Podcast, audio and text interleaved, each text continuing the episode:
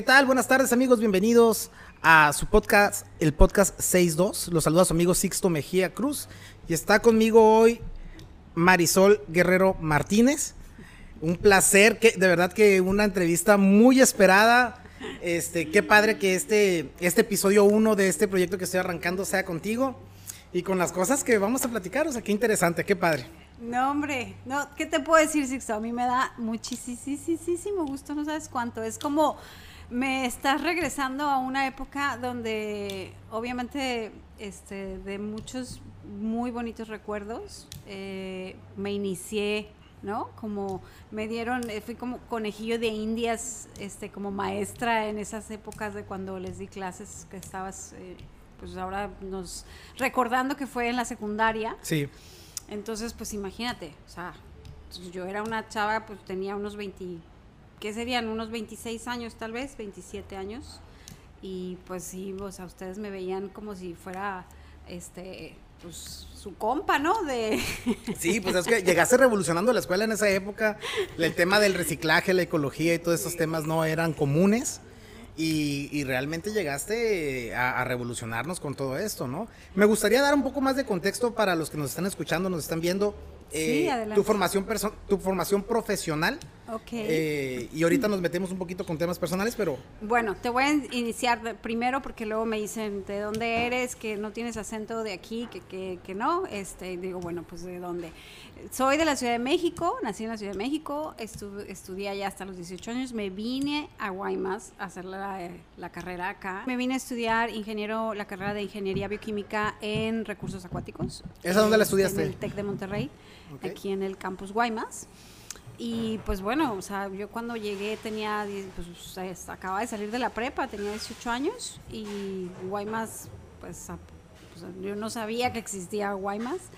Entonces, eh, el caso que por X y Y, pues resultó que por ahí conocía a la directora que es de servicios escolares y entonces estaban promoviendo la carrera. Oye, cuando pues, estudias, me vine. ¿cómo se llama la carrera? Ingeniería bioquímica en administración de recursos acuáticos.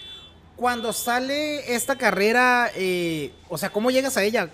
¿Cómo se corre la voz? Porque tú vienes de Ciudad de México, ¿no? Venías de Ciudad de México. Sí, te voy a decir estando yo en la Ciudad de México, yo siempre, siempre, siempre he sido del agua. O sea, yo creo que yo fui ballena en alguna vida pasada.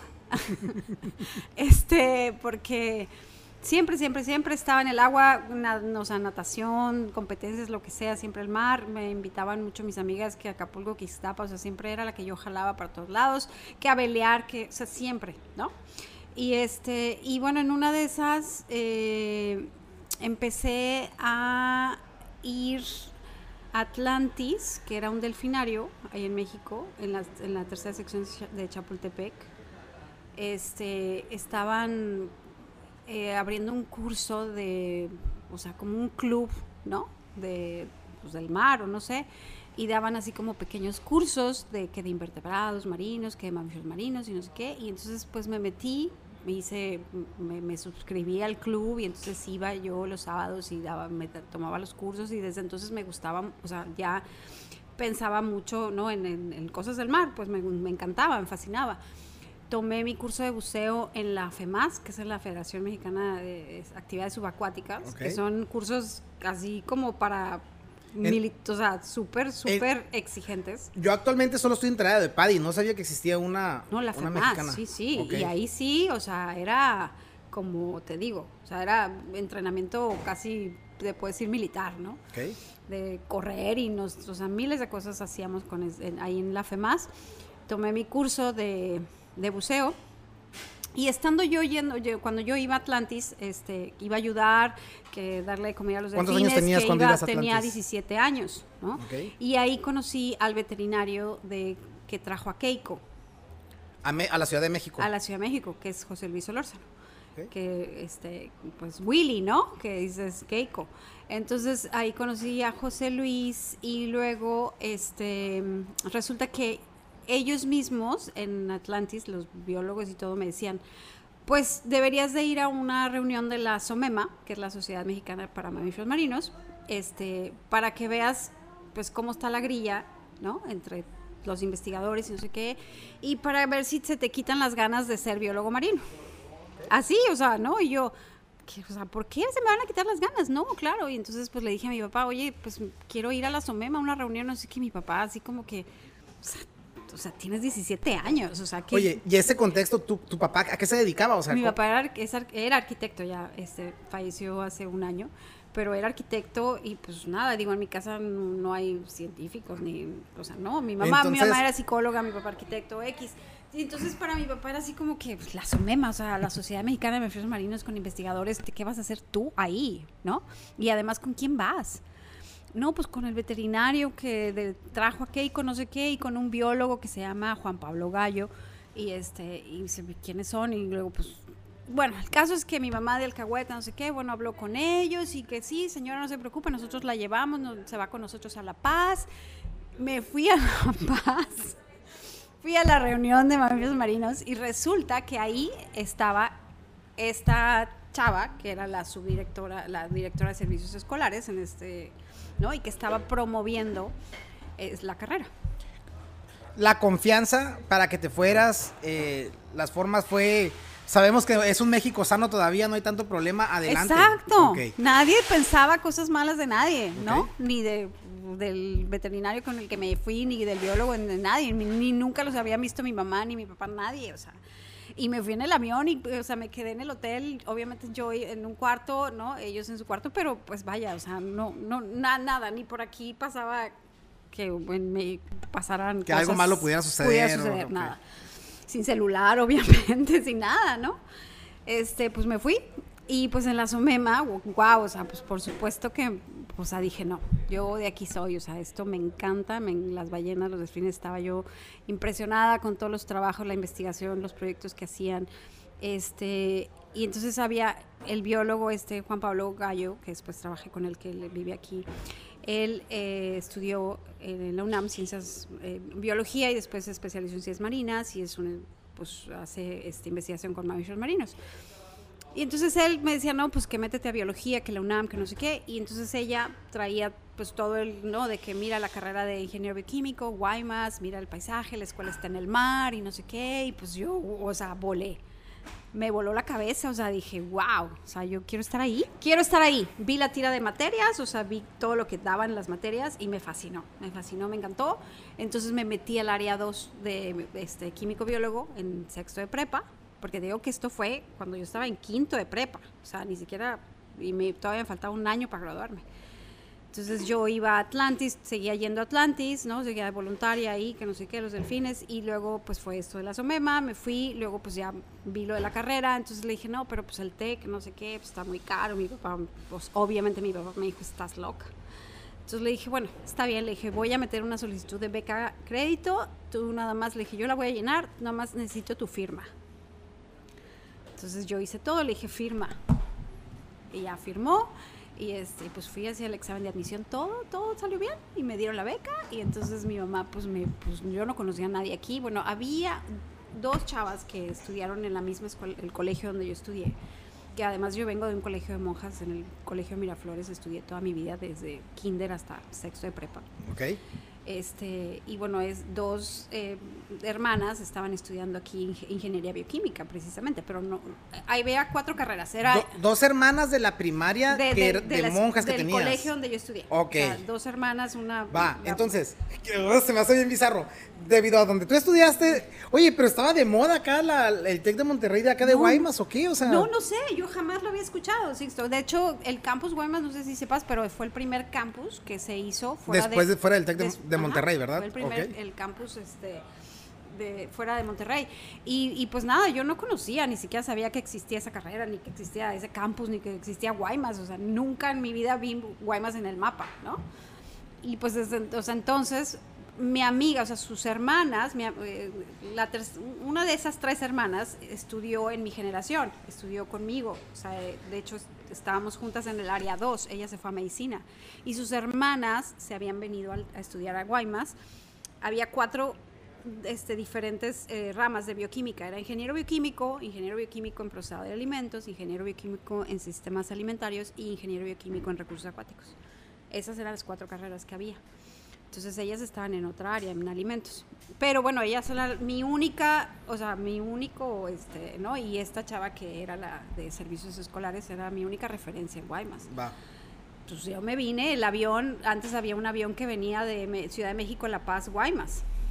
Pues el día que me subí al avión, pues obviamente estaba lleno de bioquímicos que regresaban de vacaciones, ¿no? Oye, pues también me imagino que esa unidad, pues siendo todos a- al extranjero, y todos, todos... todos éramos foráneos, la mayoría. Éramos, ponle, yo cuando llegué, pues sí, ya. Realmente- Fue en el, fue en el 90. eh, Realmente se hace una comunidad, o sea, era una comunidad, Así es, sí, sí. Y eran tus hermanos, eran tus, pues era tu familia, pues, ¿no? Y este, y bueno, pues aquí fue donde conocí al papá de mis hijos. Él, él estaba, obviamente, se iba, eh, estaba más grande. Y bueno, pues ya, ¿no? Este, esa es la historia de cómo de llegué cómo llegas a Guaymas. acá. Wow, Así ok. es. Entonces, regresándonos un poquito, este, e- ese es tu contexto profesional de cómo estudias tu carrera. Eh, profesionalmente, digo, ya me voy a meter un poquito en temas personales que, que, o sea, hasta donde tú me permitas, ¿no? Pero me comentabas que, eh, pues debido a, a- a que tienes esta pérdida de, de tu esposo, te metes a ser maestra. Sí. O sea, no estaba en tu concepción ser edu- educadora. Pues mira, o sea, tengo así como que una medio, te puedo decir, no sé si laguna mental, porque en esos momentos, pues, ¿no? Como que pierdes la memoria de muchas cosas por, res- por estar resolviendo muchas otras cosas. Entonces, yo no recuerdo. Entraste en modo supervivencia, pues. Exactamente. No recuerdo si ya estaba yo dando clases en el Navarrete cuando él falleció en el 98 o ese año entré, porque además él falleció en junio del 98. Entonces, creo que yo empecé en septiembre, porque antes... Ajá, en ese ciclo empezábamos en escolar. septiembre, creo que empezábamos, pero entonces empecé en septiembre. Este, y sí, digo, no, no, no estaba tanto en mis planes, pero sí, este, creo que ya tenía yo como que, como que se me da, creo, la habilidad de enseñar. No sé si enseña, o sea, no sé si enseño bien todavía, pero, o he enseñado algo, pero creo que me gusta compartir, ¿no? Entonces, este, a veces pienso que eh, trato de, bueno, sigo dando clases y he pasado por muchas escuelas y yo a veces digo, bueno, a lo mejor no sé si han aprendido inglés o biología o ecología o matemáticas, álgebra, física o química, porque he pasado por todas esas. No sé si han aprendido algo de eso, pero por lo menos creo que de mi experiencia de vida puedo compartir muchas cosas. Y puedo darles ese, esa, ese plus, ¿no? De que a veces pensamos que, que pues cuando nos sucede algo malo, ya, o sea, me sucede algo malo y ya valió gorro todo y este, me hundo en la depresión y todo. Y la verdad es que no. Fíjate que algo, pues que volviendo a eso de que sí perdí a mis, al papá de mis hijos murió, falleció, además fue una muerte anunciada.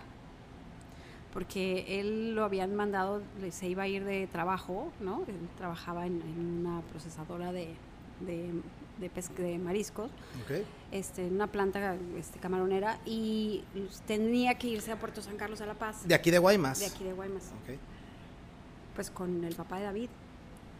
Y, este, y con ellos trabajaba. Entonces él se, se tenía que ir a Puerto San Carlos. Y ese día, o sea, cuando le dijeron que se tenía que ir, él estaba muy enojado porque no quería irse. No quería dejarnos, porque además Santiago, mi segundo hijo, fue prematuro y tenía muchos problemas de salud. Entonces era, o sea, la verdad sí era como muy, muy- o sea, era demasiado... Un poquito más pesado. Más pesado, sí, un poco. Fue pesado. Entonces, bueno, pues eh, se tenía que ir y no quería irse. Y entonces, bien chistoso porque Sixto sacó el mapa y me dijo: No te preocupes, me voy a llevar un carro de la empresa, pero pues voy a pasar por aquí. Y esta curva, aquí en Ciudad Constitución, dicen que se han muerto mucha gente, pero no pasa nada. Tú sabes cómo me las gasto, que no sé qué, que todo está bien. Y en esa curva fue. Fue en esa curva. Ala. Y el día antes que se iba a ir, este, él estábamos platicando, ¿no? Platicando X. Y me dijo, oye, este, ¿sabes qué?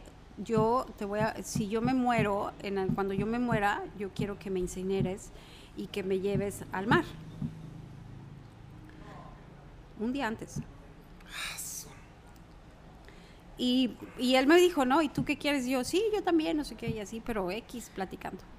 Sí, Al pues bueno, es que al pues, otro no día te lo se estás fue. imaginando realmente, ¿no? Sí, no. Pero al otro día que se fue y se despidió de mí, Me acuerdo perfecto porque se levantó muy tempranito. el- a, a Marina, mi hija, le tenía un pizarrón y le dibujó unos delfines y se despidió y no sé qué, le puso ahí. Y se despidió de mí, le di el abrazo, le di un beso y yo sí sentí que ese podía haber sido el último abrazo o el último beso que le hubiera dado. Bueno, digo, para mí tiene mayor peso el hecho de que tú sintieras algo, por lo que más adelante vamos a platicar. Pero wow, o sea, te lo creo completamente, pues. Y, y ese mismo día me había dicho, o sea, en la noche que estuvimos platicando, que a él alguna vez le habían leído la mano y que le dijeron que se iba a morir a los 30 años. Y tenía 30 Qué años. pasados de lanza, ok, ok, ok. O sea, sí. Es que parece- pareciera que sí, lo estoy con- sí, que no, lo estoy no, no. inventando. No, es Pero que- Yo siempre he dicho, fue una muerte anunciada. O sea, fue una muerte anunciada. No, no hay más. O sea, fue así. Y, y obviamente, bueno, al otro día llegó el sábado, habló, con, habló conmigo, no sé qué, y este, dijo que iba a ir otra vez de regreso a dejar a, una, a otro que se regresaba, porque unos iban y otros se regresaban. Pero pues él no había dormido, este, no, X, este, se fueron y eh, perdió el control del carro en, una, en esa curva En esa precisamente. Y al otro día, obviamente yo desperté en la madrugada con mucha ansiedad, con un vacío horrible. Empecé a llamarle a su celular, pues no me, obviamente se iba a buzón. En eso vi que pasó el jefe en el carro, que jamás en mi vida, es más, yo ni lo conocía, pero lo tenía, o sea, sabía que, que pues no sé, que era su carro, no sé, ¿no? que vivía por ahí, pero nunca pasaba por ahí, entonces yo lo vi pasar y dije, qué raro, o sea, como que todo se me vino, ¿no? A la mente, después vino un amigo del que hace años que no lo veía y vino a buscarlo, y yo así, pues no, no está, y después entonces llegó mi amiga que trabajaba con él, en la misma planta, que por eso el jefe había ido para avisarle a ella, porque él no me conocía y le daba pena venir conmigo. Entonces llegó mi amiga y me dijo, yo la vi muy blanca y le dije, ¿qué te pasó? Le dije, estás pálida. Y entonces me dijo, no, pues es que, pero así me lo soltó, ¿eh? Me dijo, pues Sergio tuvo un accidente y está muerto. Yo tenía a Santiago abrazado de mi pierna así, y lo único que, te lo juro, o sea, se me vino, la sangre la sentí así a los pies y pues lo vi a él y fue lo que yo creo que me dio fuerza para no caerme, pues, ¿no? De la impresión. Entonces le dije, ¿cómo? Me dijo, sí, me dijo, si quieres habla al Ministerio Público, pero ahí tienen sus cosas, este, para que quieras, si quieres verificar que es él. Ok. Y ahí empezó Entonces estás hablando de un junio junio del, do- del 98. del 98. Y Yo me gradué en el 94. Nos casamos en el 93. Iba a cumplir el 11 de junio cinco años de casada.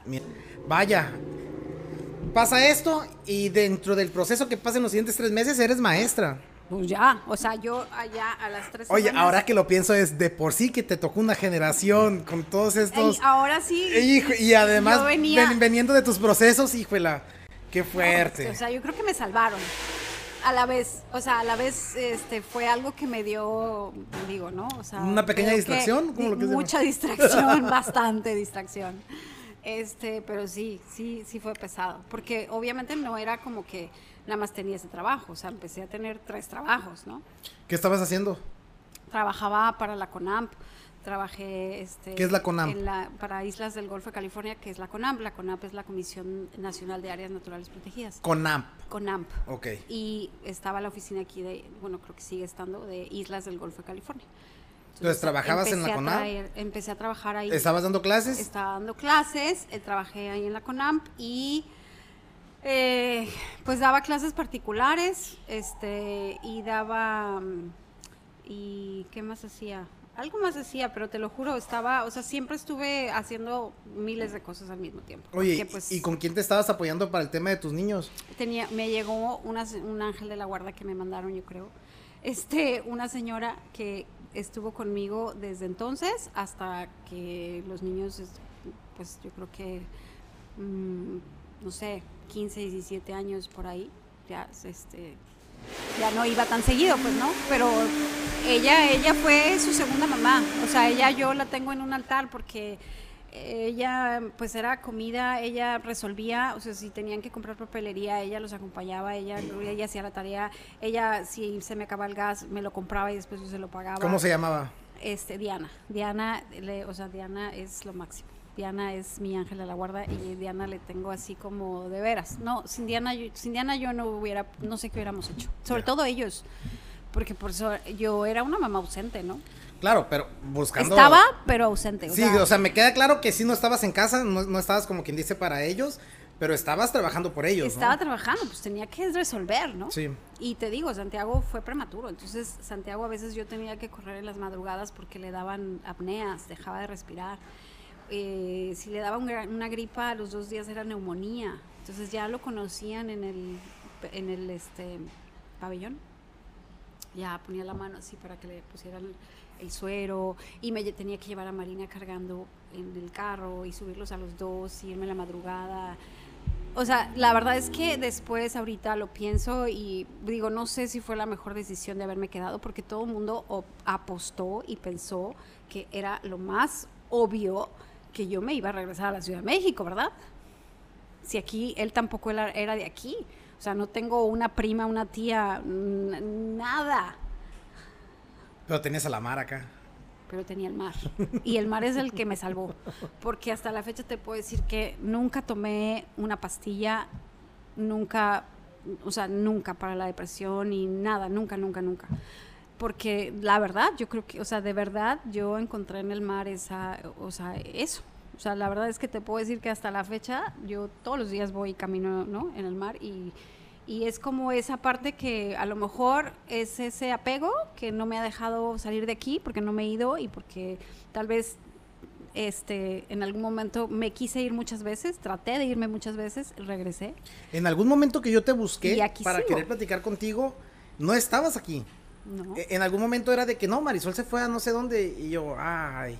No, o sea, yo, yo ya no voy a poder platicar nunca con ella, o sea. Bueno, me fui, después me fui como seis meses a vivir a Cancún cuando pasó esto del delfinario. Ya, yo creo que fue en esa época. Este, cuando yo, yo quería, te vi en el Itson y luego como que te quise buscar y ya no te encontré. Ajá. Este, ok, bueno, vamos a dar un salto en el tiempo, eh, un, un, saltísimo en el tiempo. Dentro de todos estos procesos que estabas, digo, estabas viviendo, maestro, todo fui, gracias a Dios y gracias a ti y a, tu ángel Diana y a todo esto, digo, saliste adelante bien, avante y llegas a este punto donde pues tienes este tema, eh, o sea, el tema literal que quiero hablar ahorita es el tema del delfinario y todo lo que ocurrió alrededor del delfinario. Es, estabas trabajando en Cancún. Y, o sea, bueno, no. Bueno, estabas en el delfinario de Sonora. Eh, mi tema es del delfinario de Sonora. Sí, me fui a Cancún por lo, por el tema del, por lo que pasó con el delfinario. ¿Qué es? A ver, ¿qué pasó? Ah, Después del delfinario te fuiste a Cancún. Sí. Ah, va. O sea, yo entré al delfinario al principio cuando estaban apenas en construcción. Al delfinario de Sonora. De Sonora. cuando estaban construyendo. Yo no volví a trabajar, o sea, eso de Atlantis. Estamos hablando de la generación de Guillermo Padres. Exacto. Ok. No, antes, cuando empezó el delfinario, lo abrió Burs. Ok. Ahí, o sea, empecé un, un tiempo. Eh, de ahí, este, una vez, o sea, esa vez renuncié porque eh, resulta que em, teníamos que medir el pH del agua y no sé qué. Pausita nada más. Cuando te contratan a ti, cuando están construyendo el delfinario, ¿qué, es lo que ibas a ir a hacer ahí o por qué te contratan? Ahí, en esa vez, la primera vez, eh, estaba yo como, estaba en como en educación ambiental, es que realmente todavía no había como que bien establecidos los departamentos, o sea, lo que iba a ser, qué más iba a haber en el delfinario. ¿Y por qué te jalaron? O sea, ¿cómo fue que Pues yo fui a, entregar mi currículum, ¿no? O sea, alguien me avisó que iban a abrir el delfinario, no sé qué, y que pues, porque no iba? Y tú dijiste, wow, aquí es mi oportunidad, me gustan los mamíferos, es agua. claro, porque pues tenía yo experiencia, mi carrera, todo, ¿no? Y dije, sí, claro y era más bien, o sea, yo iba para el área de educación ambiental, que es lo que siempre me ha gustado mucho.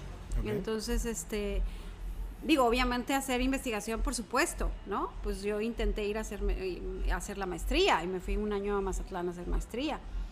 Pero pues por X o por Y es otra historia, ¿ok? Este, no me, no me titulé. Y bueno, eh, porque trabajaba en el CIAD. Este, y bueno, después entonces fui a entregar mi currículum al delfinario y todo esto y me dijeron, ok, sí, ven, ¿no? Pero al principio era de limpiar, o sea, de, de subirnos al cerro y tomar fotos de la obra y supervisar la obra, o sea, todo estaba en obra, desde que era tierra los estanques, desde entonces. Poco a poco iba agarrando forma, o sea, nosotros hablamos para ver este, que iban a traer los delfines de Japón, que iban a traer los delfines de no sé dónde, que esto, que sí, que si se robaron el dinero, que sí. Todo eso. Fue todo un tema, porque fue, digo, yo lo que recuerdo es, que yo oye, que con los de Japón, yo hablé con, o sea, eso nos tocó. Bueno, ya pasó todo eso, ¿no? O sea, entré, este, ya se llegaron los delfines, con muchos trabajos, lo que sea, llegó, se abrió y este, y en una de esas, este, pues obviamente uno de los problemas, de los grandes problemas de los delfinarios es obviamente el cuidado de los, del agua, ¿no? O sea, los parámetros físico-químicos, el que el pH, que las coliformes, que si, este, la temperatura, la salinidad, etcétera, ¿no? Eh, el oxígeno.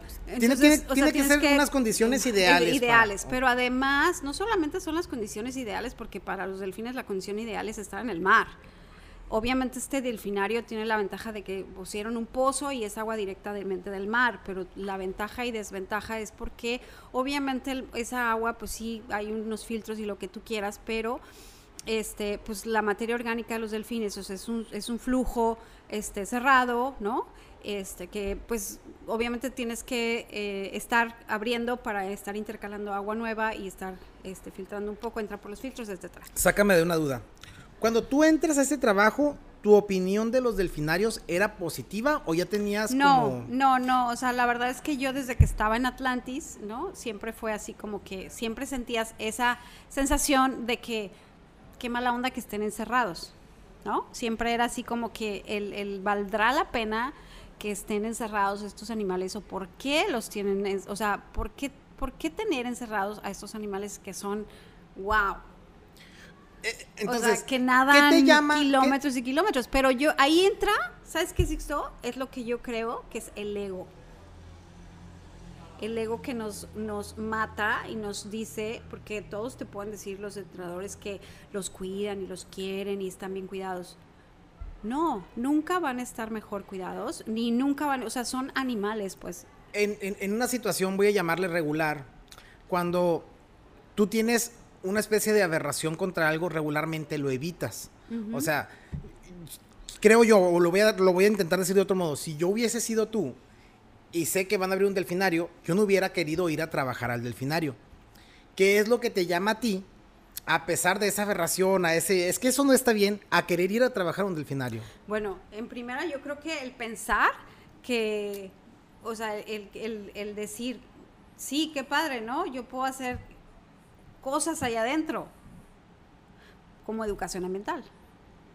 O sea, es como que sí, qué padre, ay, podría hacer esto y esto y esto de lo que yo quería. Cuando tú hablas de la educación ambiental, ¿qué es? ¿En el trabajo en qué consiste? O, porque para mí, digo, ah, educación ambiental para mí es como clases de, del medio ambiente, pero digo, es un delfinario, hay clases, o, o sea, ¿en qué consiste esto de...? Sí. Bueno, es que ya nos metimos a otro tema este, déjame, te, te, voy a decir por qué entré, porque era una oportunidad, porque era un trabajo, o sea, pues obviamente este, algo nuevo, ¿no? En el, y que además mi experiencia, o sea, lo que yo tenía de experiencia trabajando con, o sea, era una oportunidad de que yo, un lugar donde yo podía de alguna manera este, dar algo, ¿no? sobre todo a lo mejor por el manejo del agua, por el, el, tratamiento de aguas, o sea, eran diferentes. Obviamente la parte de que los delfines estaban ahí, pues es como que un tema muy, una rayita, ¿no? Muy, muy, muy frágil entre chin, o sea, la ética, ¿no? Que dices, te entra el, pero voy a ser parte de.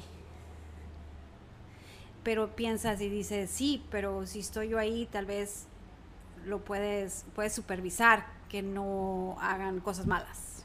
Ok creo que es, digo, creo que es normal también pensarlo y se y vale. Te digo, ahí es donde entra el ego, ¿no? Ok. Sí, claro, digo, y, creo que también sucede también en la política, ¿no? Aquellos que dicen, oye, pues... Yo puedo cambiar el mundo. Ajá, sí, claro, claro, me queda claro. ¿No? Algo así, pues, o sea, dije, pues sí, voy a ver qué onda. Entonces, este, pues obviamente, ah, y bueno, yo tenía conocimiento, conocidos, muchos, porque pues ahí en el área, en el ambiente, cuando yo iba a Atlantis, o sea, obviamente conocía los a los que hicieron la NOM 135. Pues estuviste ahí desde pues. los 17 años y... sí.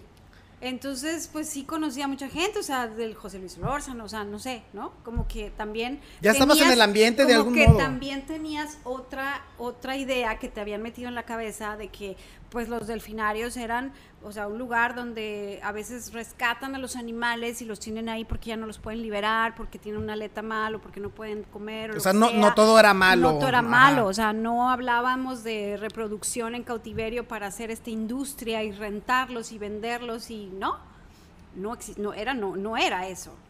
No, no, no, todavía no llegaba a eso. Y obviamente se, este, todo lo que sufrían en la captura, este, el estrés, este, el post-trauma después de, la captura, que en la captura se morían muchos delfines. Antes estaba permitida la captura en México. Muchos delfines se capturaron en Campeche, por ejemplo, en Laguna de Términos. Entonces, todo eso, o sea, era, era, era así como eran, ¿no? Que poco a poco se fue haciendo, obviamente, una mafia, una industria y que fueron tomando partida, o sea, estos grandes empresarios que empezaron a hacerlo, pues obviamente lo que son ahora los delfinarios en Cancún, que son un, un monstruo. Sí. Aquí es un delfinario que además empezó con la idea de que iba a ser solamente como para las terapias, ¿verdad? Asistidas por delfines que eso también es otra historia, porque tampoco hay nada comprobado científicamente que te diga que realmente este, el delfín como tal o el sonar del delfín haga algo, ¿verdad? Que es lo que se, antes decían, ¿no? Que era el sonar y que el delfín, era que los sonidos y que, ajá. Pero no, realmente, o sea, si nos ponemos a ver, pues digo, cualquier terapia asistida por cualquier animal puede ser buena. O sea, si yo te, le pongo a un niño un erizo en la mano, pues eso es una sensación y va a ser un estímulo. Claro. Y si lo meto a agua fría va a ser otro estímulo. Y si le doy una pelota y el perro le lanza la pelota es otro estímulo. Sea un perro, sea un caballo, sea un delfín, lo que sea. Pero obviamente, bueno, los delfines son estos animales que parece que tienen la sonrisa permanente porque esa es pues su fisionomía. Ajá, y que pues, o sea, la mercadotecnia lo ha utilizado como target para pensar que ellos son felices, ¿no? Y que te sonríen. Entonces, toda una mercadotecnia.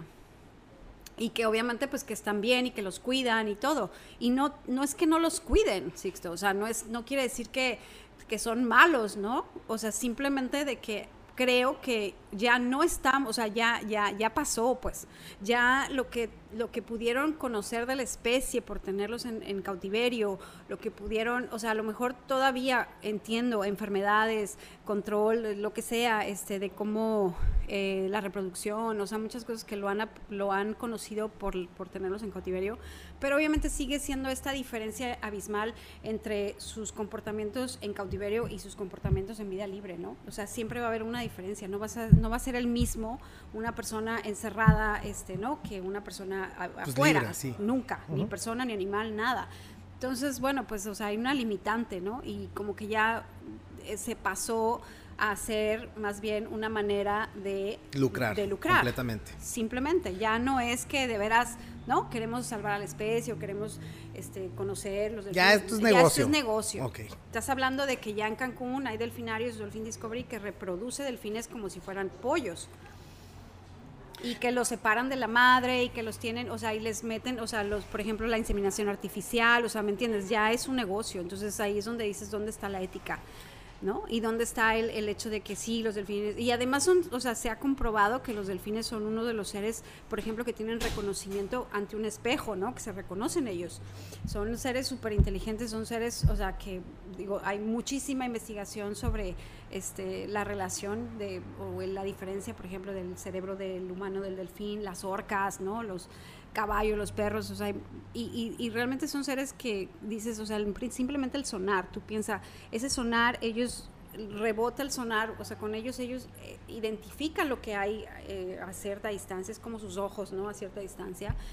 Entonces, estando en un estanque de concreto, ese pues sonar rebota y se vuelven locos. Entonces, ¿dónde está la ética, pues? Entonces, obviamente, estar ahí en el delfinario y darte cuenta de todo eso, ahí te cambia toda la historia. Pero no fue, además, espérame, porque renuncié.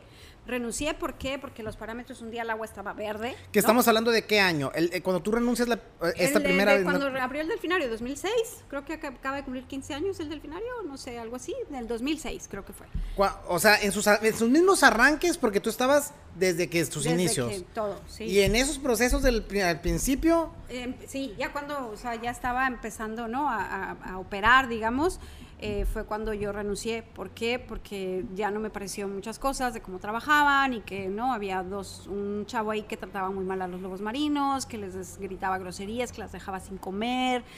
O sea, que venía de una escuela bastante zarra de cirqueros, este, muy, muy feo. Entonces ya no me gustó. Y obviamente querían que cambiara, por ejemplo, yo iba y medía los parámetros y pues obviamente estás viendo que el agua está verde, o sea, pues ya está creciendo las microalgas porque hay mucha materia orgánica. Entonces, pues obviamente eso tiene que tratarse, pero a la vez deja tú, o sea, lo malo es que para que el agua se vea cristalina le tienen que echar ácido y es ácido muriático. Y luego le echan, o sea, es cloro, ¿no? Obviamente, siempre está clorada, pero además, pues el ácido muriático para matar las algas, etcétera, o algicidas. Entonces, como que ellos estaban probando, como que tampoco tenían, ¿no? Este, como que la receta este, perfecta de los filtros, de, de cómo va a ser la recirculación, si abierta, cerrada, si mejor mételes, mejor ciérrales, y quítales y ponle, pues o sea, era un delfinario nuevo y realmente sí había gente, o sea, con experiencia como Víctor Sánchez, que era el, el que estaba de director, que él había hecho acuarios y todo, pero pues bueno, hay una diferencia también entre un acuario y un delfinario. Entonces yo renuncio, ¿por qué? Porque no me parece que me piden que cambie los parámetros. Porque yo tenía que reportar esos parámetros a los entrenadores. Y eso lleva tu firma. Entonces, o sea, sí, o sea, yo, yo era la que, la que reportaba los parámetros. Entonces yo les dije, yo no los voy a cambiar. O sea, como, ¿qué te pasa? O sea, si yo, es como si me dices, le voy a decir que el pH está perfecto y el agua está verde. Oye, pero fue, es como ese típico de películas de Marisol, ¿qué tal? ¿Cómo estás? Oye, Marisol, pues fíjate que necesitamos que tu reporte diga de este nivel, por favor, ¿no? Sí, no, es que, ¿sabes qué? Yo creo que deberías de ponerle aquí que está bien, o sea, el pH esto. Y le digo, no, pues no, o sea, ¿sabes qué? Conmigo conmigo no se hace. O sea, así no se hacen las cosas, yo no las voy a hacer, punto. Y entonces pues ya como que me empezaron a meter el pie, o sea, ya, ¿no? Como mucha presión y sí, renuncié, renuncié esa vez, esa vez. Y después, cuando cambia la administración de padres, me vuelven, este, o sea, me vuelven a llamar para como coordinadora de educación ambiental. ¿Quién te busca? O sea, fui a sedes, de sedes, porque sedes, el del final pertenece a sedes, ¿no? Entonces ahí... Es, ¿Qué es CEDES, perdón? CEDES es la Comisión de Ecología y Desarrollo Sustentable de Sonora. Entonces CEDES es la que maneja algo... Al, o sea, el delfinario, el estero del soldado, por ejemplo, están dentro de la... De... ¿Y ahí dieron contigo porque vieron tu currículum, porque alguien les habló de ti? Pues yo estaba, yo había estado ahí, este... En sedes. En, digo, pues sedes, desde entonces, sedes ah. manejaba el delfinario. Total que fui a una entrevista con el, el, el que estaba de comisionado de sedes y pues ya, ¿no? Este, habló al delfinario con el que estaba director y ya le dijo, no, pues sabes que esta chava, que no sé qué, y este, bueno, ya me fui a entrevistar. al principio, como que el director desde el principio no le gusté mucho la idea de... Entonces, em, no, como que no le convencía mucho, ¿no? Y como que ya tenía su gallo, pues, o sea, ya tenía la persona, pero pues bueno, pues le dijeron que no, que pues, me contratara a mí. Y pues entré como coordinadora, ahí sí fue como coordinadora de educación ambiental. Entonces después, me, además de coordinadora, me dieron que firmara yo como responsable técnico.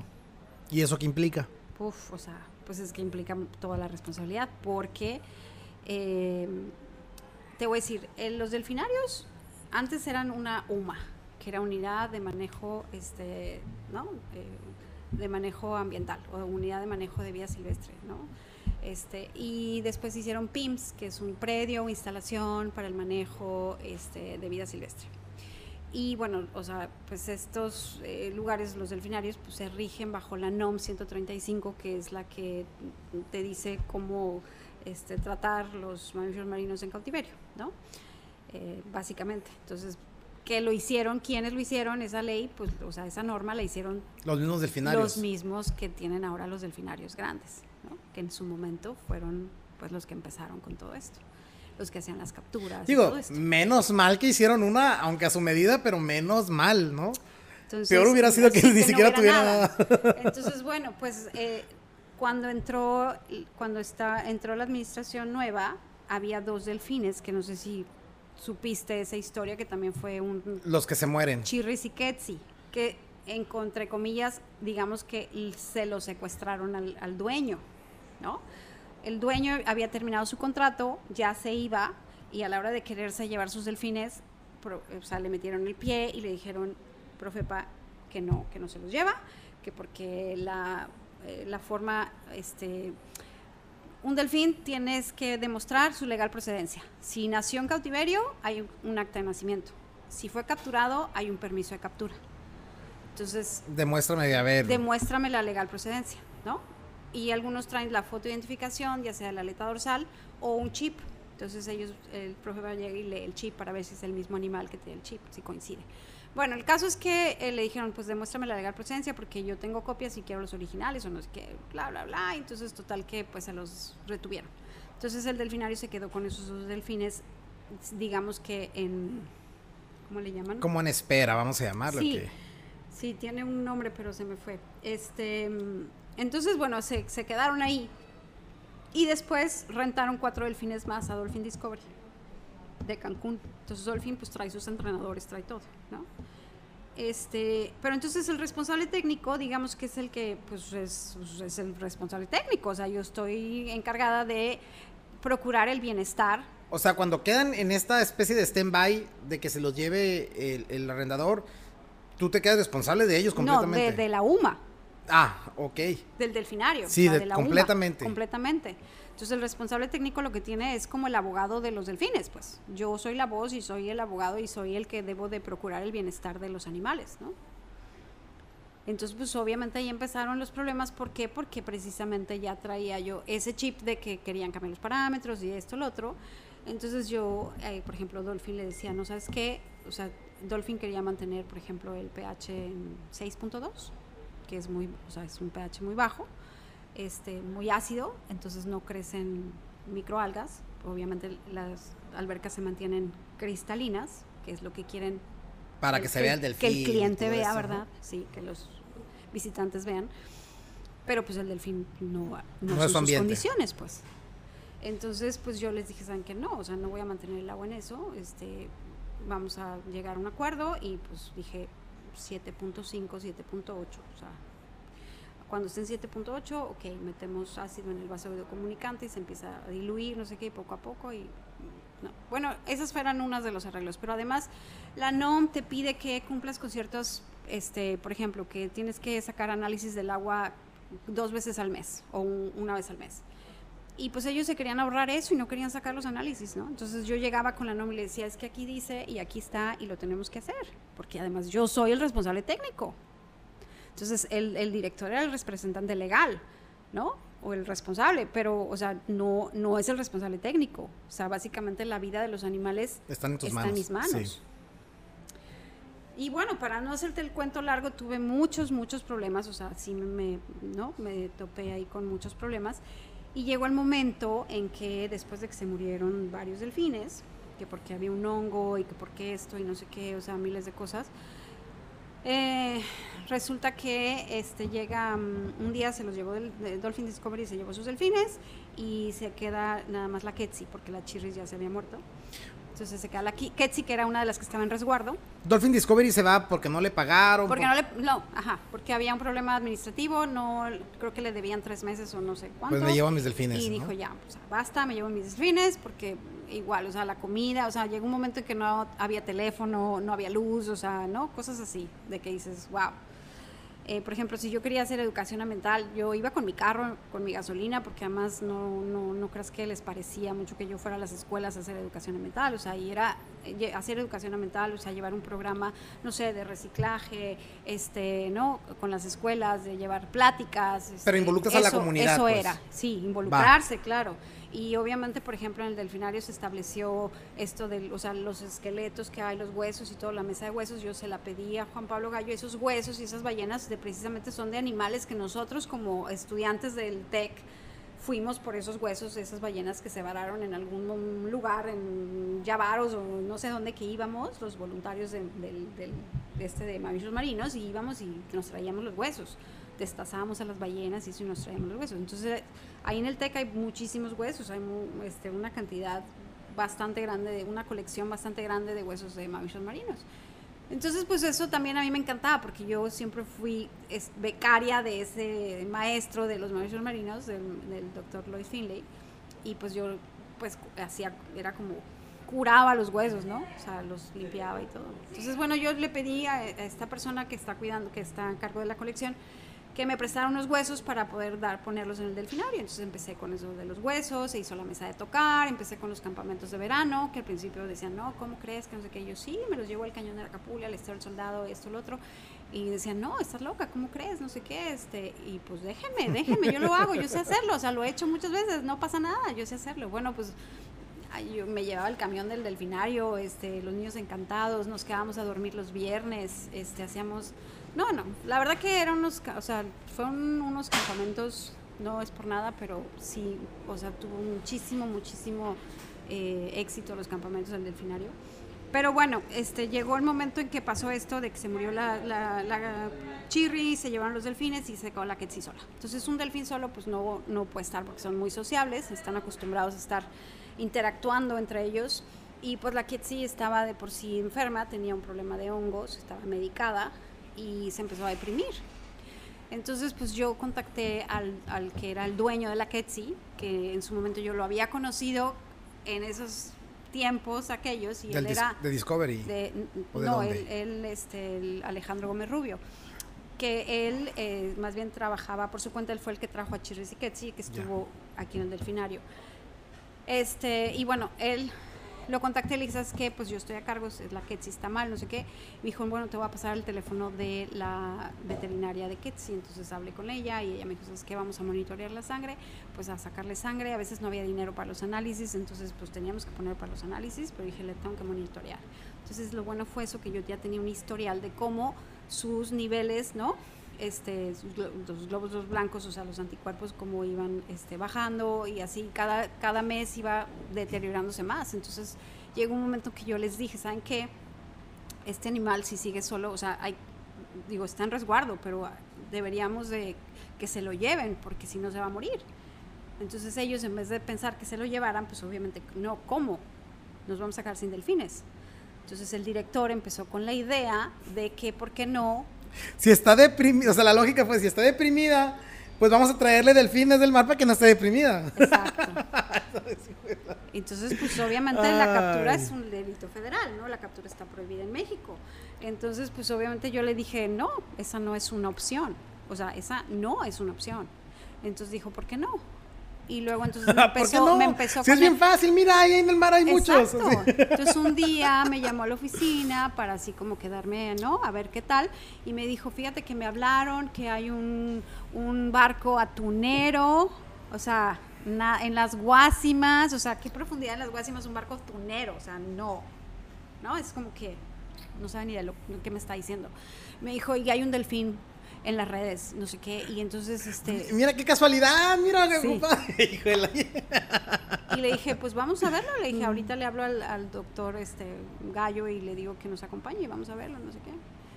Y pues no, obviamente no, ¿verdad? Entonces empezó, bueno, y si me lo digo, en primera no se lo puede traer, porque en primera un delfín, aunque fuera en rescate y esto, y le digo, tiene que estar en cuarentena, este, no hay estanques aquí para la cuarentena, eh, si lo trae, pues tiene la, o sea, corre el peligro, el riesgo de si trae alguna infección, virus, lo que sea, pues que el agua se contamine y pueda morir la quetzi, hasta los lobos marinos, no sé, digo, ¿no? O sea, no es tan fácil. Y pues se requiere este, también pues de un buen veterinario. No había veterinario porque Dolphin se llevó todo, no teníamos nada, o sea, no había nada. Eh, entonces, este, pues no. El caso es que ese señor pues empezó y siguió y siguió pensando que los delfines y los delfines. Entonces buscó a una persona que es conocida en el medio, que es traficante de especies marinas, ¿no? Lo buscó y lo trajo. Para no hacerte el cuento largo, un día yo saliendo de mi oficina, en la noche ya era tarde, y que salgo y veo a los de mantenimiento sacando, porque este señor al que le quitaron los delfines, pues se había quedado todo su equipo aquí, se había quedado sus, camillas, o sea, todo le resguardaron aquí.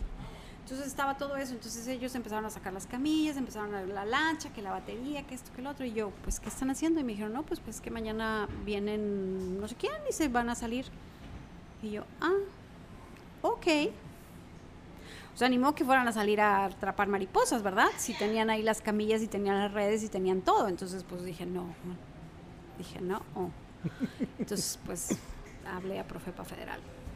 Y le dije, ¿sabes qué? Hablé con el mero mero de toda la zona costera y le dije, pues mira, aquí está pasando esto, yo estoy como responsable técnico y yo no me voy a hacer responsable. Y sí, pues obviamente mandaron a, nos hablaron a la Marina, a este, hablaron a Profepa Estatal, Profepa Estatal pues obviamente habló a sedes y sedes le habló a este señor, pero pues ya más tarde, ¿no? En la mañana cuando yo llegué, en la mañanita, estaban estos, este señor, pesca, o sea, el que venía a hacer toda la maniobra con dos pescadores, y estaban ahí sentados y le dije, mucho gusto, no sé qué, soy Marisol, bla, bla, y me dice, ¿tú quién eres? Le dije, pues soy responsable técnico. Y entonces me dijo, ah, me dice, ustedes los biólogos y los ecólogos creen que las leyes, dice, dice, dice ustedes se creen que, que todo pueden, no sé qué me dijo y me dice, pues las leyes están para, para romperse, para corromperse. Le dije, ah, ok. Porque le dije, pues ¿a dónde van a ir? Le dije, no, no, solo pues, no, no, no, ni me imagino el tipo de mentalidad del señor. Le digo, ¿dónde están los delfines? ¿No? Le dije, ya los tienen, o ¿dónde van a ir? Ok. Y me dice, ¿cuáles delfines? Le digo, pues no, ni modo que con esas redes vas a atrapar mariposas, ¿verdad? O sea, le digo, no. Entonces este, le dije, yo sé quién eres tú, o sea, yo sé qué estás haciendo aquí. Le dije, entonces le dije, nada más te aviso que aquí no va a entrar ningún delfín, porque yo soy el responsable técnico. Dice, sí, pero yo no, estoy, yo, yo no vengo a hablar con usted, yo estoy esperando al director. Sí, le dije, pero el director no tiene el peso del responsable técnico para el bienestar de los delfines, ¿no? le dije, entonces, este, cuando vino bajando el director, venía bajando con una sonrisa así, y cuando me vio ahí, se le congeló la sonrisa. Y que agarra, me agarra el brazo, me aprieta y me jala para un lado y me dice, ¿qué estás haciendo aquí? y con el dedo así, en mi nariz así, me dijo, me tienes hasta la madre. Te vas a ir. y yo le mm. dije, ok, sí, está bien. Pero pues yo sabía, ya sabía que venía Profepa, ¿no? Entonces, pues obviamente le hablaron, le dijeron que no sé qué, y entonces pues obviamente me mandó llamar y pues me dijo que, pues que, que Profepa, que cómo crees, que no sé qué, que yo no voy a mandar traer, o sea, delfines, que...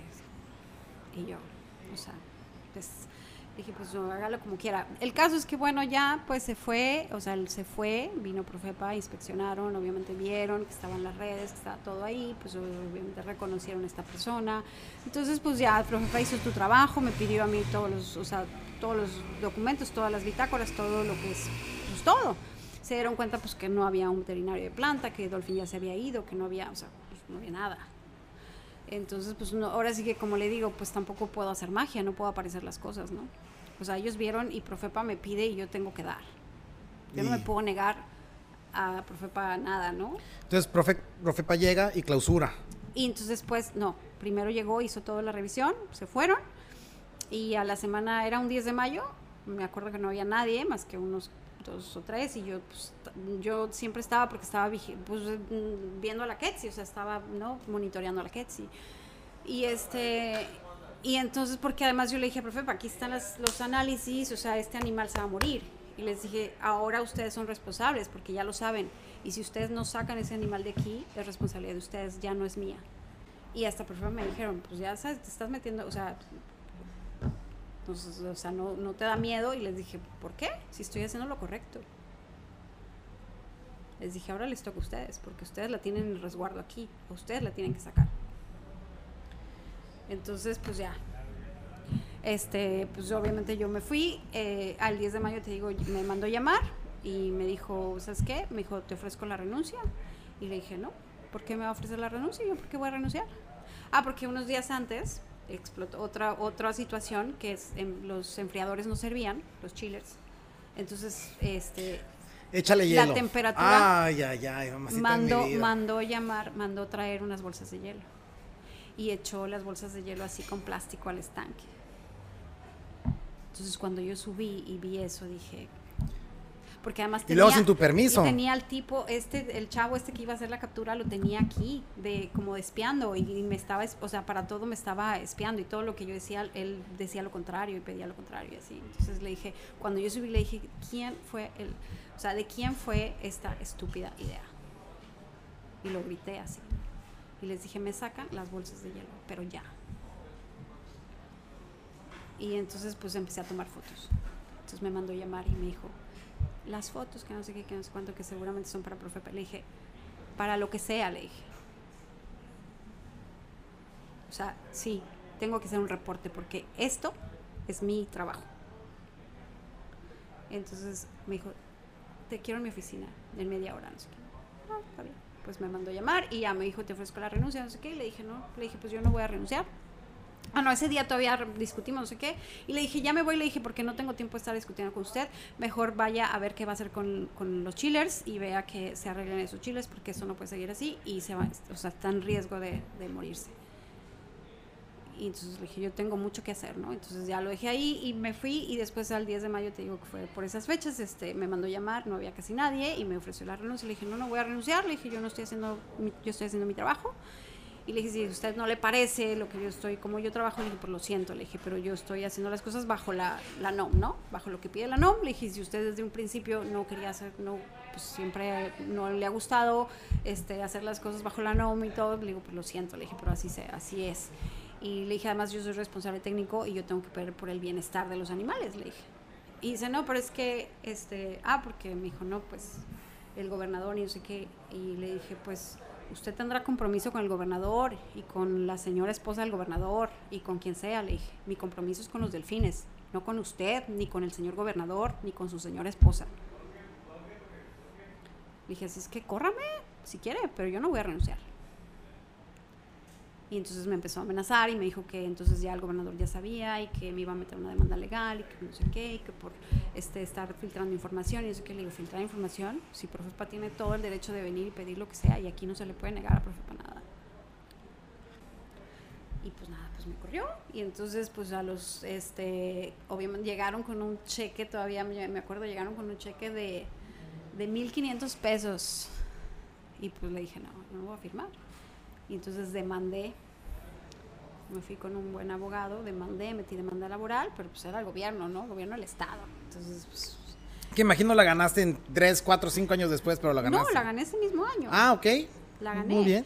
Eh, y es más, el día que estaba levantando yo la denuncia, ese día estaba Profepa ya en el delfinario clausurando y ya se estaban llevando la Ketsi, ¿no? Ay, qué padre. ¿Y sí quedó viva? ¿Todo bien? ¿O sí, Sí, fue sí, sí, se, luego se, Ay. o sea, se embarazó y o sea, se la llevaron a Vallarta y este, se embarazó y ya no sé, eh, un poco más de la Ketsi, pero sí, vivió y todo.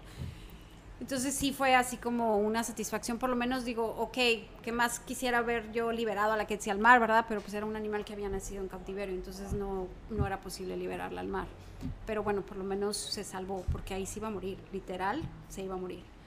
Entonces, este, y bueno, clausuraron el delfinario un año, les pusieron una multa y fue cuando yo me fui, porque me estuvieron buscando de comunicación social, me estuvieron buscando como para amenazarme, ¿no? Ok.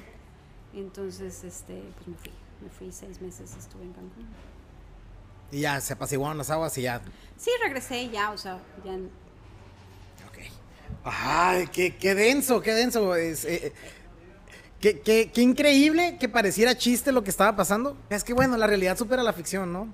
Este, tirándole bolsas de hielo, que, No, exacto, o sea, es que no superas la ignorancia, pues, ¿no? Este señor, el director, y eso es lo que pasa, o sea, que son dedazos, o sea, su compadre, el gobernador, era su amigo de la infancia, ¿no? Y pues lo puso ahí, pero el señor, pues, tenía una carpintería antes de llegar al delfinario, pues. El señor no sabía si era un delfín o era un pez, o sea, no, no tenía la, la idea de la diferencia entre un delfín y un pez, ¿no? Híjole. O sea, cosas así, pues, que dices, desgraciadamente, pues, es del gobierno. Entonces- Oye, pero qué bueno que te tocó estar ahí. Qué bueno que pudiste salvar al menos un delfín. Pues mira, al menos digo, o sea, ok, ¿no? Este, no, es, o sea, a pesar de que, o sea, de que no estaba yo, digo, este, a favor de tenerlos encerrados, pero digo, al menos sabes que por lo menos el estar ahí y defenderlos, ser su voz, no dejar que abusen, ¿no? Porque esa es otra. A la Ketsi sola la quería poner a trabajar como si tuviera los otros cinco delfines. Y pasó Semana Santa y la puso a trabajar sola.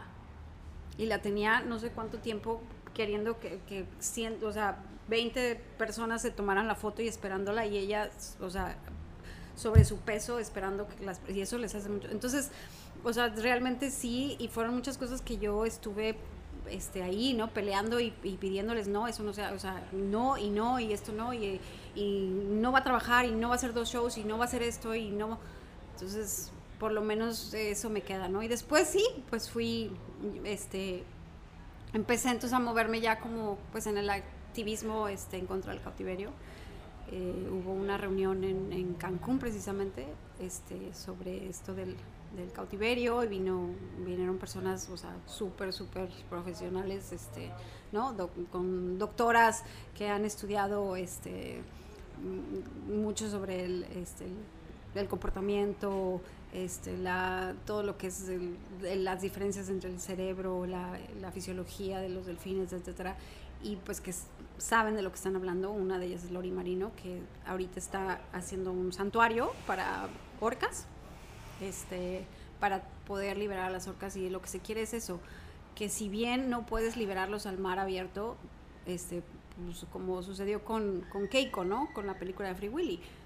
Eh, pues al final el poco tiempo que puedan tener, digo, lo que puedan vivir en su vida que les queda, este, de un poco de libertad, un poco en su hábitat, pues sería maravilloso, en vez de estar en estanques de concreto, ¿no? Sí.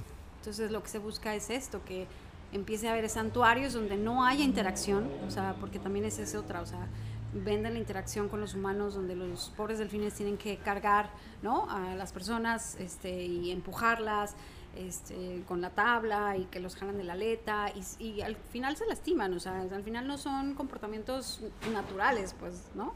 Al final en el mar te puedes encontrar delfines y si tienes la suerte pueden acercarse y puedes nadar alrededor de ellos, pero no vas a llegar a que un delfín te jale y te suba y te empuje y te, ¿no? O sea, eso es... Y, y pues, o sea, la interacción como sea, pues ellos deciden, no es a fuerzas.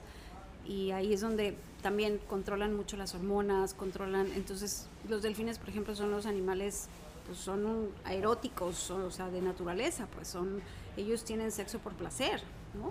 Y se frotan entre machos y machos y hembras y lo que sea. Entonces, también eso, al, al controlar las hormonas, al controlarles todo esto, pues también los, oye, les dan, les llegan a dar diazepam, ¿no? Para, para calmarlos. Para calmarlos. Entonces, pues no se vale, pues, ¿no? O sea, los, o sea al final un delfín y, y también, o sea, estás exponiendo a la gente, porque eso no se los dices. Que el delfín está Andan bajo, de ajá, o lo que sea, y pues el delfín se puede enojar y el delfín puede darte un coletazo y el delfín tiene mucha fuerza y te puede dar, o sea, es puro músculo ese animal. O sea, te puede dar un buen golpe, ¿no? Pero pues no. Y no se vale tampoco que estés vendiendo una esperanza falsa a las personas que van ahí pensando que realmente su hijo que tiene autismo, que tiene síndrome de Down o que tiene Y que va a tener que una... se va a curar. Claro. Sí, claro. O sea, digo, perfecto, claro, una interacción con un delfín, pues es maravilloso, hasta a ti te sana algo, ¿no? O sea, tú ves la vida de otra forma, o sea, ves una ballena y ves la vida, te va- vas a ver la vida de otra forma. Este, pero es un, es un estímulo, son estímulos, que el niño al final, con síndrome de Down, con autismo, lo que sea, o sea, es lo mismo que recibe del caballo, que recibe del, con el perro, que recibe, o sea, el delfín es una herramienta Sí. también. No es una, no es magia, pues. Claro. Marisol, eh, quiero ahondar en otros dos temas. eh, Solo que el tiempo, eh, pues ahorita este, en el lugar donde estamos, que por cierto, una mención especial para el café eh, Pacalquín, aquí en San Carlos, Nuevo Guaymas. Eh, muchas gracias por prestarnos el espacio. Eh, sin embargo, el tiempo nos, nos gana. Sin embargo, quiero dos temas más que quisiera, me, si me das tu tiempo en, para otra sesión. Este, Claro que sí, claro que sí. No sé si en dos o tres semanas, ir a pero sí. regresar al, al tema. Hay dos temas más. Uno es el, ¿cómo se llama el proyecto que traes? Ah, el proyecto que traigo, bueno, se llama Ocean Peace y, y es, es educación marina más que nada. Es poder. Qui- Quiero, quiero, quiero entrar a ese tema de Ocean Peace. O- obviamente, para la siguiente sesión, sí, prometido que, lo, que tocamos este tema. Y también quiero hablar del tema eh, eh, que para mí es el que me marcó mucho en secundaria, que es este tema. No sé si es hablar de percepción extrasensorial o, Sí. o cómo llamarle, ¿no? Pero Sí, percepción extrasensorial, control mental, ¿no? Este, manejo de la energía. que, que, por cierto, vamos a dejarlo así como un spoiler o, este, o como una especie de, de comercial. Estuviste en siempre y domingo. ¿A, tus, ¿A qué edad tenías? Te- Estuve en siempre en domingo cuando tenía 12 años. Y estabas ahí haciendo un evento, de, o sea, estabas promoviendo sí, fui esto. A, a- ajá, a demostrar. Fui a, primero fui a esto, o sea, el maestro fue y habló de la energía y todo eso y fui a, ¿no? Estaba yo ahí invitándolos a cargarse de energía y en otra ocasión fui y con otros tres niños y nos pusieron a leer con los ojos vendados, ¿no? es un tema que se me hace que es bien radical, ¿no? Pasar de este tema a todo esto, pero es parte de la vida, es parte de lo mismo, es parte de tus procesos y de lo que tú viviste. Y bueno, lo dejamos para el, para el siguiente encuentro. Sí, me va a encantar. Sí, este, Muchas gracias, ¿eh? Ese es otro tema. Te agradezco mucho el tiempo de hoy, te agradezco mucho que lo hayas contado con toda tu apertura, con, con qué padre. Eh, no, pues es que es que la verdad de eso se aprende y lo que yo yo dije no me puedo quedar callada. O sea, no puedo dejar que la impunidad, eh, no, que se hagan las cosas porque porque sí, porque soy gobierno, porque soy amigo del gobernador o porque se me da la gana. ¿Por qué? no. No, qué bueno. Entonces digo, pues sí, o sea, algunas personas me dijeron estar loca, otros me cerraron las puertas, o sea, se me cerraron muchas puertas. Este, desgraciadamente ahí te das cuenta que que aunque, o sea, aunque hayas hecho algo bueno, para muchas personas prefieren no pues ni comentar ni nada porque pues están arriesgando su trabajo, están arriesgando y eso es, pues a mí me queda un buen sabor de boca porque digo, a pesar de que me cerraron las puertas o lo que sea, sé que fue algo para mí, ¿no? Que yo este, cumplí con mi ética profesional, que en ese momento para mí eso era mi ética, porque para muchos podría ser, no, tú debiste haber cumplido con la empresa. No, para mí era con los animales. Entonces, porque ese es mi compromiso y eso es lo que, lo que estoy defendiendo, ¿no? Y eso es lo que al final somos la voz de los animales, porque pues ellos no tienen voz, entonces hay que animarse. Muy bien, qué gusto, qué gusto Marisol. Eh, Redes sociales. Gracias, Sixto. Redes sociales Me da mucho gusto verte, verte otra vez y reencontrarte y con este proyecto. Me encantan los podcasts y este y la verdad que padre, qué lindo que te acuerdes de mí y que después de tantos años, este, pues digo, la verdad es que uno siempre de maestro dice, aunque sea en uno, ¿no? Algo dejas en cada uno, o sea, con eso, una semillita que pues eso es de lo que se trata. Pues mira, que, que ese tema de para mí el tema de la educación ambiental, yo creo que tú, tú fuiste la primera que me inculcó esa especie de semilla. O sea, yo creo que el tema del reciclaje y todo eso, si yo lo recuerdo, a mí me gustaría decir que me acuerdo porque mis papás me... Pero no es cierto, o sea, realmente yo me acuerdo por ti de ese tema. Este, y también por el tema de la percepción extrasensorial, con ese tema de lectura con los ojos vendados. Eh, que yo creo que es curioso que en la generación, algunos lo recuerdan y otros no. Para mí fue un evento tan peculiar, es, fue como haber tenido la experiencia más paranormal que has tenido en toda tu vida. Ahí la tuviste en un salón de clases eh, con yo fui quien procuró vendarte los ojos. Yo fui quien fue por los papeles. Yo fui quien garantizó que no vieras.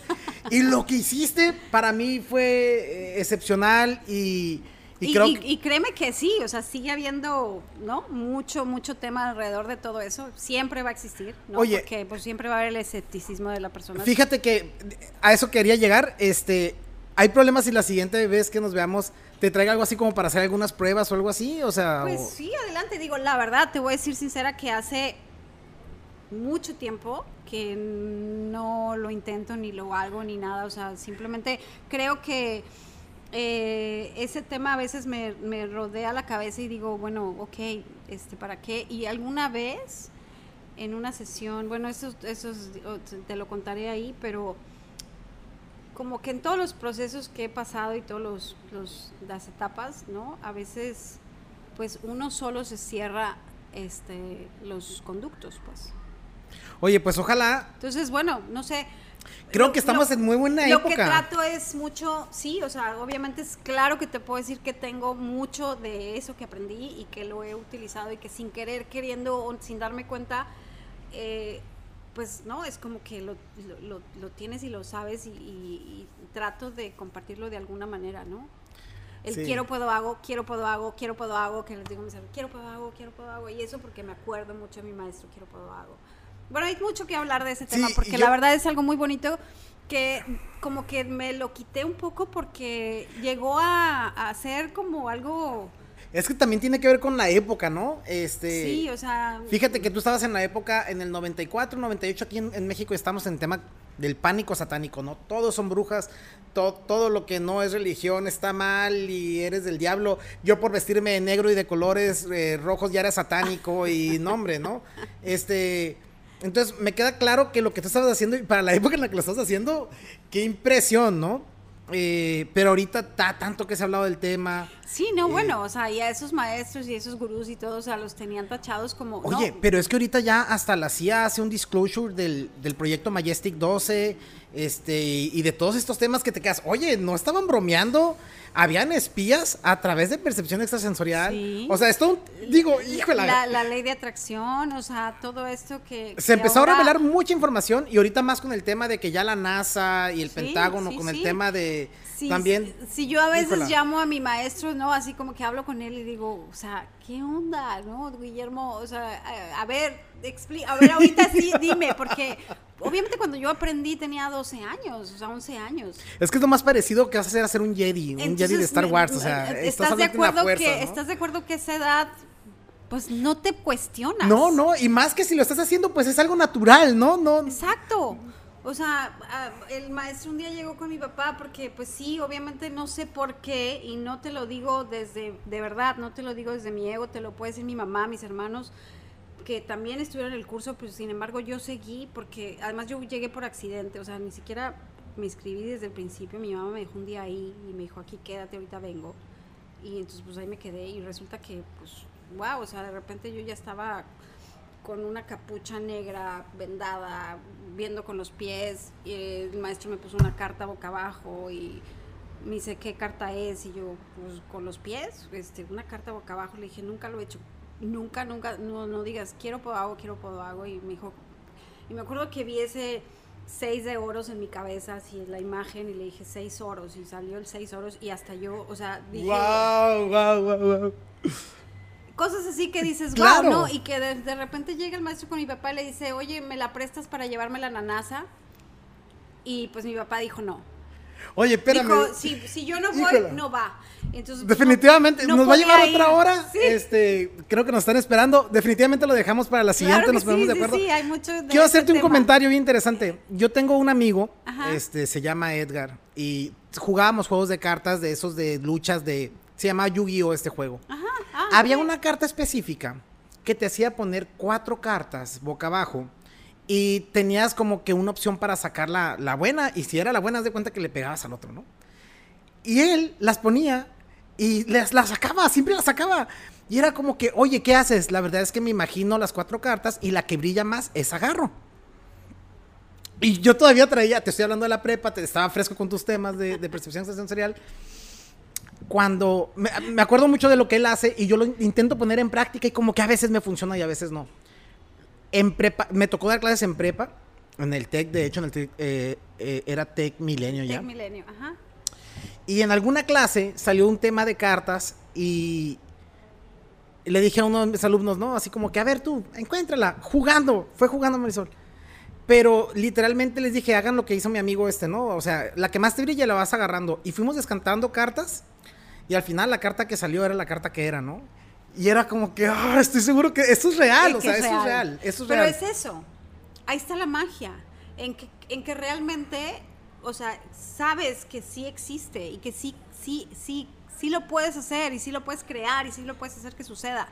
Bien, pues bueno, creo que dejamos una gran introducción para, para el siguiente podcast que grabemos. Eh, en tus redes, ¿dónde te pueden seguir? ¿Dónde te pueden encontrar? Pues mira, este, uso Instagram, Marisol Gemar. Eh, pues mi página de Ocean Peace, Ocean Peace, ¿no? Este, en Facebook.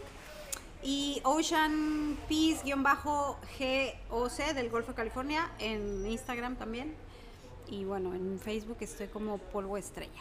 Ah, pues listo. Eh, a mí me pueden encontrar en Facebook, Twitter y Instagram como arroba Sixto Mejía.